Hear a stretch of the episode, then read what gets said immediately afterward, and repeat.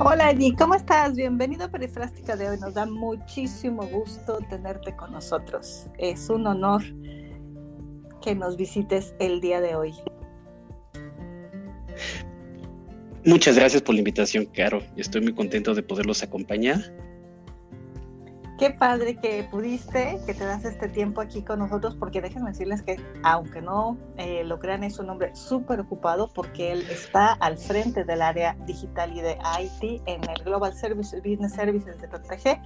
Y él también es graduado de Design Thinking y también es un coach ágil. Y es por eso que lo hemos invitado el día de hoy. Yo soy Caro Salazar eh, de Design Thinking Sweden y aquí les presento y me gustaría que se presentara él a Eric Ortega en Perifrástica de hoy. Un gusto a todos. Eh, nuevamente gracias por la invitación, Caro. En mi trayectoria profesional, este, soy licenciado en Ciencias de la Informática, trabajé como consultor de seguridad informática, hice hackeo ético, también tuve la fortuna de ser desarrollador eh, para sitios de comercio electrónico, internet y factura electrónica tuve bajo mi responsabilidad el, desarrollo de la, de la transformación o la digitalización del archivo central de Walmart y de muchas otras áreas, donde lo que buscamos era eliminar la, generación de papel, ¿no? Y poder democratizar la información, poderla consultar desde cualquier computadora que estuviera conectada a la red de Walmart. Y posteriormente incursioné en área de negocio, encabezando un área de e-business de nueva creación en 3M. Tuve la fortuna de tener, muchísimos aprendizajes y uno de ellos era para el equipo entender de qué trataban los temas digital. Eso me llevó de a poder hacer una formación en temas de marketing digital y comercio electrónico para las comunidades de ventas y de marketing de 3M. Y gracias a eso fue que incursioné en temas de didáctica y enseñanza hacia alumnos de posgrado y desde el 2011 estoy dando clases y posterior. Perdóname, posterior. Qué maravilla. Sí, Caro, este, la verdad no fue algo que yo hubiera planeado, siempre lo, me, gusta asimilarlo como a donde el camino me llevó, pero siempre convencido de cómo es generar valor dentro de las organizaciones y de poder tener una buena alineación de las personas. Si todos entendemos hacia dónde vamos, pues es más fácil que podamos lograr nuestros objetivos. Claro, oye, pero, este, este cambio completo en tu punto de vista y sobre todo en, en la carrera que estudiaste, pasar de la tecnología, del deber ser, al entender las necesidades del usuario, es completamente inusual. No, no hay muchos techis, como decimos por ahí, que estén enfocados en ayudar a entender las necesidades del cliente. ¿Cómo te das cuenta de esto? En, en, mi, en, mis estudios tuve un profesor que nos marcó muchísimo. A mí, a mí en lo personal, él nos decía que siempre que diseñáramos software, tendríamos que pensarlo que lo pudiera ocupar nuestra abuelita. Ah, ok. Decía, eh, y en términos es, pues es alguien que va a querer que se haga algo, pero no le interesa conocer de tecnología, no le interesa conocer cómo funciona la, aplicación, lo único que quiere es poderlo ocupar de una manera simple y amigable. Y eso, claro, yo te diría que me marcó mucho, y, e inclusive cuando yo desarrollaba software, lo que hacía era sentarme con mis usuarios y bosquejábamos, hacíamos unos pininos de a ver, ¿cómo te lo imaginas? ¿Qué, qué es lo que queremos? A ver, ¿qué nos puede generar más valor? Y desde entonces establecí esa, esa, vinculación y debo serte franco, yo lo hacía porque eso me iba a evitar muchísimo de trabajo. Lo peor que puedes hacer es hacer algo que no debía haber sido hecho desde el inicio. Y que nadie entiende cómo funciona, ¿no? Oye, eh, eh, sí, adelante, tú interrúmpeme cuando quieras, ¿eh? porque esta plática está buenísima. Gracias, Caro. Y, y sabes, eh, lo peor que te puede pasar es que alguien le tengas que explicar cómo ocupar algo, ¿no? Si pensamos hoy en las aplicaciones que vivimos, pues yo diría cuántos de todos los millones de usuarios que tiene Facebook o cuántos de los millones de usuarios que tiene Twitter han visto un tutorial de cómo ocuparlo. Son aplicaciones simples, amigables, y yo creo que eso provoca que haya una adopción. Cuando las cosas son simples y amigables, se van a ocupar me hiciste recordar el manual de operación del teléfono, ¿no? O de la licuadora o de la plancha. Yo creo que nunca lo hemos leído. muchos de nosotros, yo me incluyo, hablo por mí mejor. A mí me dan un manual de cómo usar el teléfono, ¿no? Y simplemente no lo, no lo hago. Si descargo una app y me dicen cómo, me mandan el tutorial, pues lo veré dos minutos y después me aburre y prefiero, prefiero aprender de la experiencia. Y justo esa experiencia cuando tú tienes en el uso, te da esa, ese valor, el producto te está entregando el valor que tú buscas. Probablemente en mi caso, yo al igual que tú, no veo los manuales al inicio, pero cuando quiero profundizar en algún tema, tal vez sí me he hecho un clavado al, al, manual, pero son los pocos casos. Por ejemplo, la otra ocasión quería tomar una fotografía y según las características del, de mi teléfono, hay una forma en que lo puedes hacer de una manera muy simple y obtener una mejor exposición.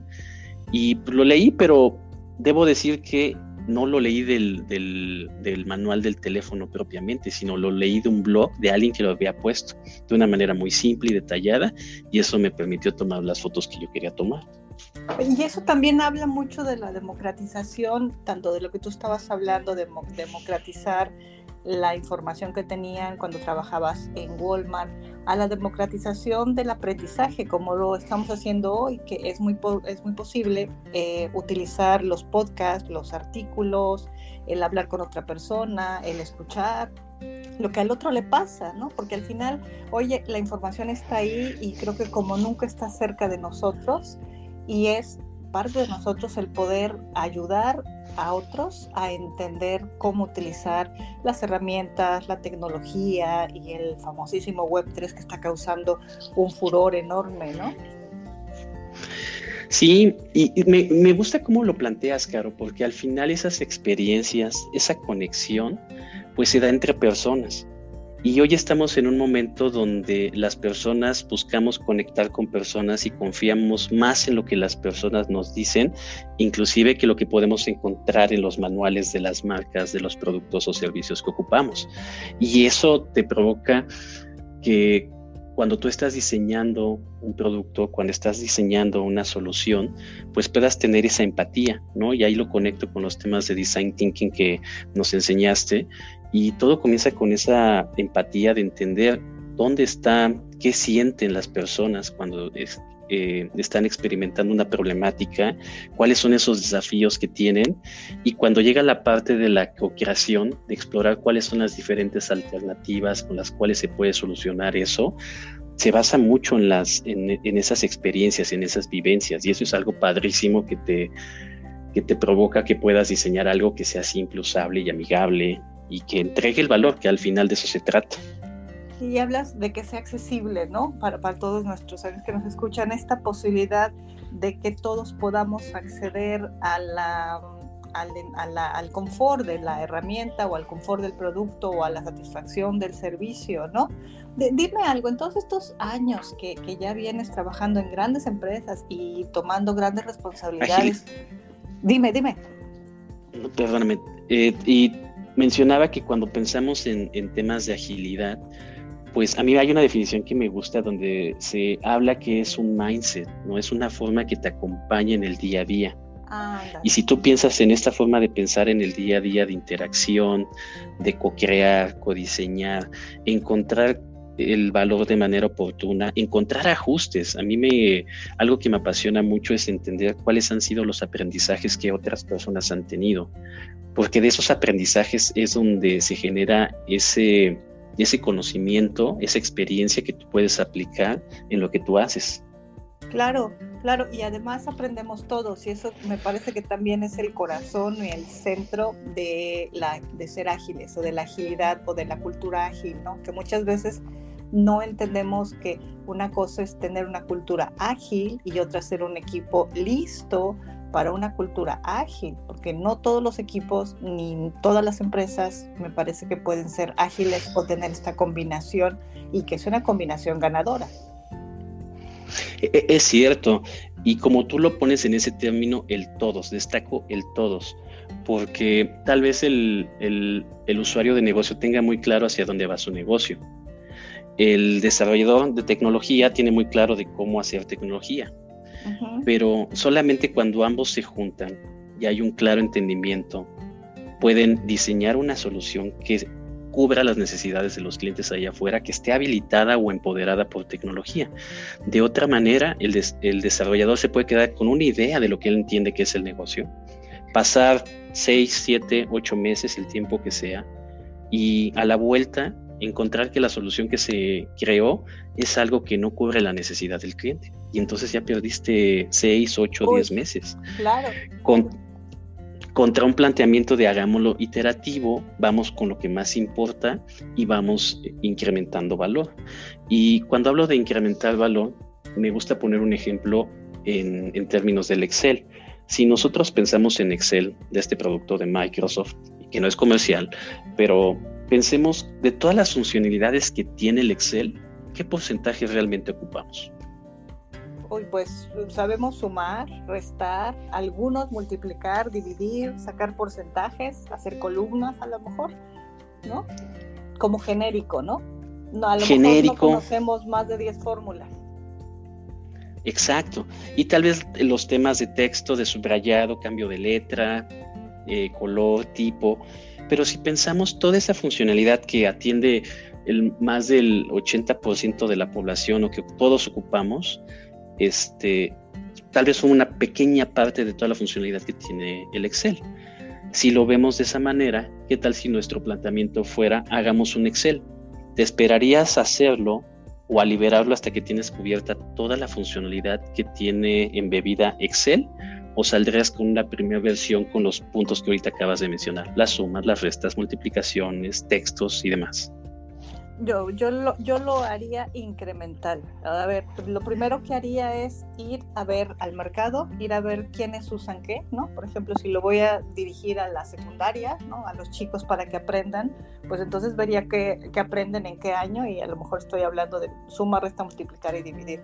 Y con eso lo sacaría porque después la propia experiencia del usuario me estaría diciendo que necesitan el porcentaje y a lo mejor luego los ángulos y a lo mejor luego eh, la estadística, ¿no? Exacto.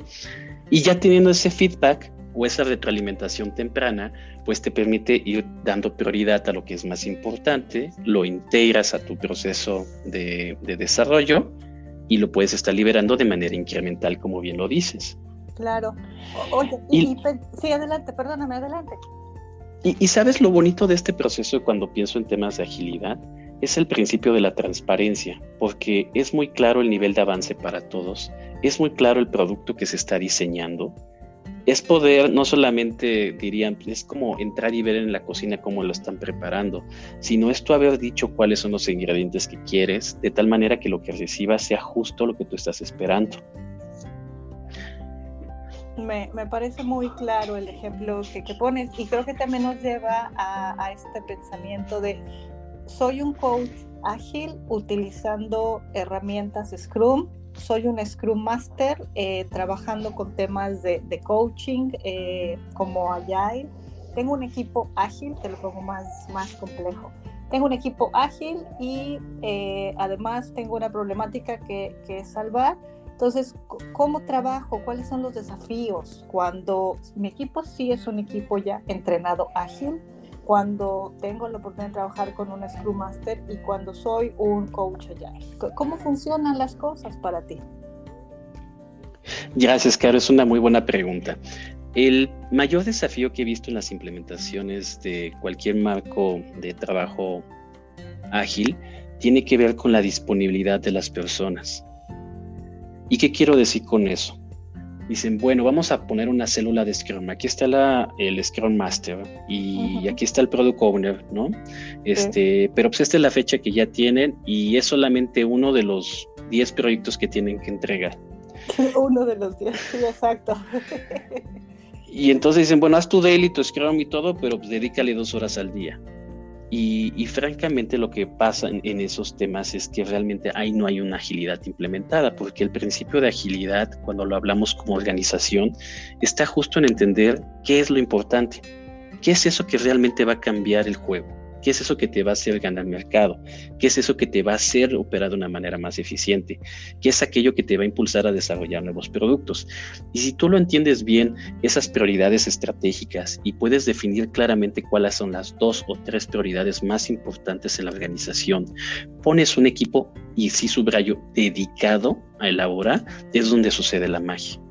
De otra manera es una ilusión porque puedes tener a Scrum o puedes estar ocupando Kanban o puedes estar ocupando Extreme Programming, pero si no hay enfoque, si no hay un claro entendimiento, si no existen las conversaciones, si para el daily se presentan dos de los seis o de los ocho, se pierde toda la noción, se pierde la conexión que buscan las personas. Definitivamente, y, además me parece muy importante lo que estás comentando. Yo puedo implementar una cultura ágil si el equipo está listo y el equipo tiene que estar entrenado, porque también me ha pasado que, me invitan a temas ágiles y no el equipo, el, perdón, el equipo no está preparado. Y me dicen, bueno, entrena a una persona de ocho, pero eso tampoco me parece que es posible dentro de las experiencias de culturas ágiles soy un coach ágil o soy un Scrum Master y tengo un equipo preparado. Sí, justo. Y eso es lo que necesitamos, pensar en la, en la preparación del equipo. y, déjame poner un ejemplo. Eh, pensemos, voy, a saltar ahora al, fútbol. Un equipo de fútbol, eh, previo a empezar a jugar, ¿qué hacen? Entrenan, ¿cierto? Y hay mucho trabajo de preparación. Eso en ocasiones no sucede con los equipos ágiles que dicen, bueno, simplemente con que tengamos un daily. Bueno, ¿y qué es el daily? Eh, bueno, compartir estatus y ves que todo mundo comparte un estatus, pero no es claro a qué están comprometidos, qué, cuáles son los obstáculos que tienen, qué tipo de apoyo requieren, etcétera. Y eso, eso yo creo que hace mucha la, diferencia en hablar de que sí hay un equipo preparado, sí hay una formación detrás, sí saben cuál es la dinámica del, del sprint planning, cuál es la práctica de refinamiento, cuál es la, la, función de la retrospectiva y entonces teniendo claro entendimiento del, marco de trabajo, al ponerlo en práctica con el acompañamiento del Scrum Master y del Coach Agile y teniendo el enfoque y patrocinio de la organización, es entonces que están todos los elementos puestos para poder avanzar. Ahí estás hablando de, temas que, creo que nos, nos competen a todos, ¿no? Porque mm, tenemos obstáculos a veces cuando nos dicen ya tienes un equipo y ahora hazte ágil. Y dices, bueno, pero el propio proceso no me lo permite. Eh, ahí tienes el equipo, pero solo lo tienes media hora, ¿no? Y, eh, saca el proyecto adelante. Bueno, eh, la empresa ya es ágil, pero tenemos una serie de protocolos que tenemos, con los que tenemos que cumplir y antes de poder decir que ya está el trabajo hecho, tenemos que cumplir con una serie de procesos que nos tardan seis meses, ¿no? Entonces, a veces nuestra vida diaria común nos da lecciones diferentes y aprendizajes diferentes. ¿Cuáles para ti, a partir de esta experiencia que estamos platicando, pueden ser estas estas propuestas o estos tips que nos puedes dar para ir, para ir aprendiendo de estos obstáculos, ¿no? El equipo no está preparado, eh, hablas de un, de un, daily o de un, stand-up y a lo mejor ni siquiera eh, tenemos la misma definición, no entendemos lo mismo. E, es cierto, Caro. Yo te diría que hay varios temas a cuidar. El primero es la preparación que el equipo conozca el, marco de trabajo que se va a implementar. El segundo, el, enfoque, que el equipo puede estar dedicado. Y si hablo de marco de trabajo, uno de ellos puede ser Scrum, otro de ellos puede ser Kanban, otro de ellos puede ser Extreme Programming. Y parte de esto es tener un entendimiento de cuáles son aquellas diferentes herramientas que tú puedes ocupar para poder afrontar el desafío que se tiene enfrente si es un tema operativo, normalmente te dirían ocupa Kanban. Si es un tema de desarrollo de un nuevo producto, ocupa Scrum. Si es algo que ya una plataforma, entonces ya escala y se habla de Safe. Pero al final el camino está determinado por qué busca la organización lograr, cuál es ese desafío. Y es donde el equipo debe tener un claro entendimiento. Hay muchos mitos detrás cuando yo veo que en muchos lados se habla de agilidad y se percibe que agilidad es hacer lo mismo pero más rápido Sí, sí, es cierto. Me hiciste reír, de verdad. hazlo, hazlo rápido, ¿no? Y entrégame rápido y entrégame muy bien. Sí. Y, francamente eso es lo peor que puede suceder, que pareciera de, bueno, ya somos ágiles como organización porque ponemos ágil en todas nuestras presentaciones o en todos nuestros speeches, ¿no? Entonces ya hablamos y decimos agilidad y entonces ya somos ágiles. Y no, francamente no, porque no ha existido esta parte de preparación. El, el otro punto, sí, agilidad se percibe que es más rápido, pero tiene que ver con lo que ahorita mencionamos. En el regreso al ejemplo del Excel. Si yo fuera a desarrollar hoy un Excel, y si yo tengo mi backlog, diría en el siguiente sprint y en los siguientes, este, y el siguiente program increment que vamos a tener, va a salir el nuestro MVP, nuestro producto mínimo viable o de entrega de valor mínima, que va a ser el Excel, que va a tener las sumas, las restas, las multiplicaciones y listo. Entonces, en un periodo muy corto de tiempo, yo ya tengo un producto funcional que pueden estar ocupando los usuarios, que atiende, que el 100% de los usuarios va a ocupar y que solamente a un mínimo porcentaje de usuarios les va a hacer falta todavía la demás funcionalidad que va a llegar en un, en un release sucesivo. Bajo, esa, bajo esa definición, sí es más rápido porque ya estás probando y, y, experimentando un producto que ya tienes en tu mano, pero no es un producto completo y es un producto incremental. Entonces, bajo ese sentido, sí, sí es más rápido, pero si decir, oye, pues hay que hacer lo mismo en, dos, en dos, eh, en dos, en dos meses, eh, y si no puedes hacerlo de cascada, hazlo ágil, pero entonces siendo ágil sí vas a hacer, no funciona así, ¿no? Y, es un tema de entendimiento, es un tema de, de, formación, donde todos tenemos que tener la apertura de decir, no sé, y cuando tú dices no sé en algo, se abren todas las posibilidades, porque lo que sigue a continuación es que te empiezas a documentar, empiezas a preguntar experiencias, empiezas a compartir buenas prácticas y empiezas a avanzar. Y también parte de la implementación de, de la agilidad dentro de las organizaciones es experimentar. Hay muchos sabores yo tuve oportunidad de visitar distintas organizaciones que son líderes en temas de implementación de agilidad y cada uno está haciendo las cosas de manera distinta, con su propio favor, sabor. Pero hay una mística, hay una integración, hay un entendimiento de todos los miembros del equipo, de cómo colaboran, de cómo establecen los objetivos, de cómo eh, El entendimiento, eh, se enfrentan a los... Sí, exacto. Sí, sí. Sí, definitivamente, porque al final cada organización entiende Agile eh, de alguna, en alguna forma y lo aplica en otra y lo va convirtiendo en su propio lenguaje. Pero si dentro de la propia organización no entendemos la definición o cuando hablamos de una, de una iteración y no sé qué es porque no me han preparado, porque no me he preparado yo, pues entonces la ignorancia se junta con el desconocimiento, ¿no? Y eso me, parece que es lo peor que puede haber en los, en los equipos de trabajo.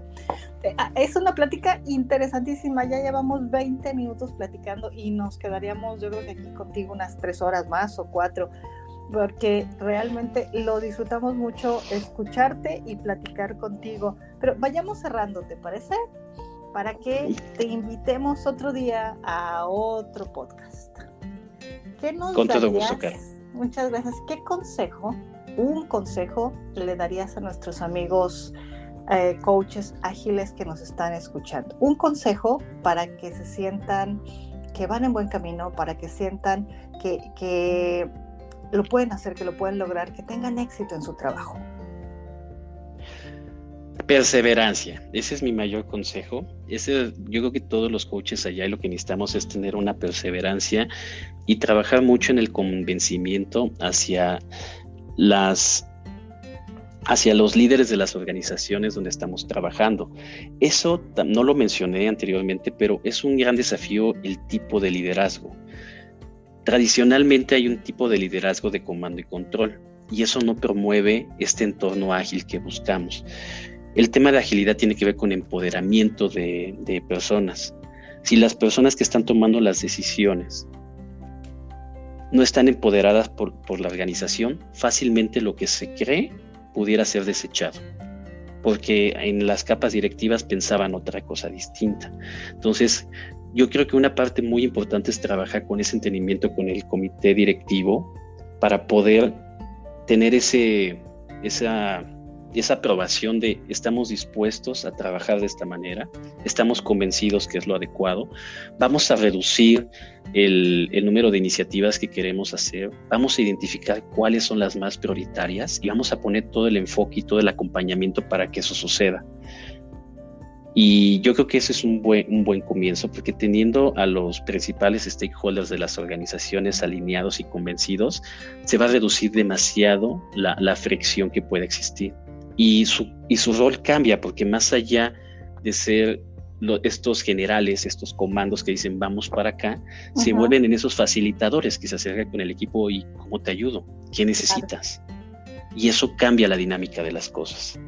Ah, pues fantástica ha sido esta, esta sesión contigo, con Eric Ortega, que nos ha acompañado el día de hoy y que además él es eh, certificado en Design Thinking y ha sido un verdadero alumno de verdad de 10, muy dedicado, muy estudioso y además, como escuchan todos ustedes, él lleva a cabo todos los días, eh, él trabaja todos los días con las herramientas que ha aprendido y que está poniendo en práctica y además es profesor de diferentes materias en diferentes universidades en el mundo.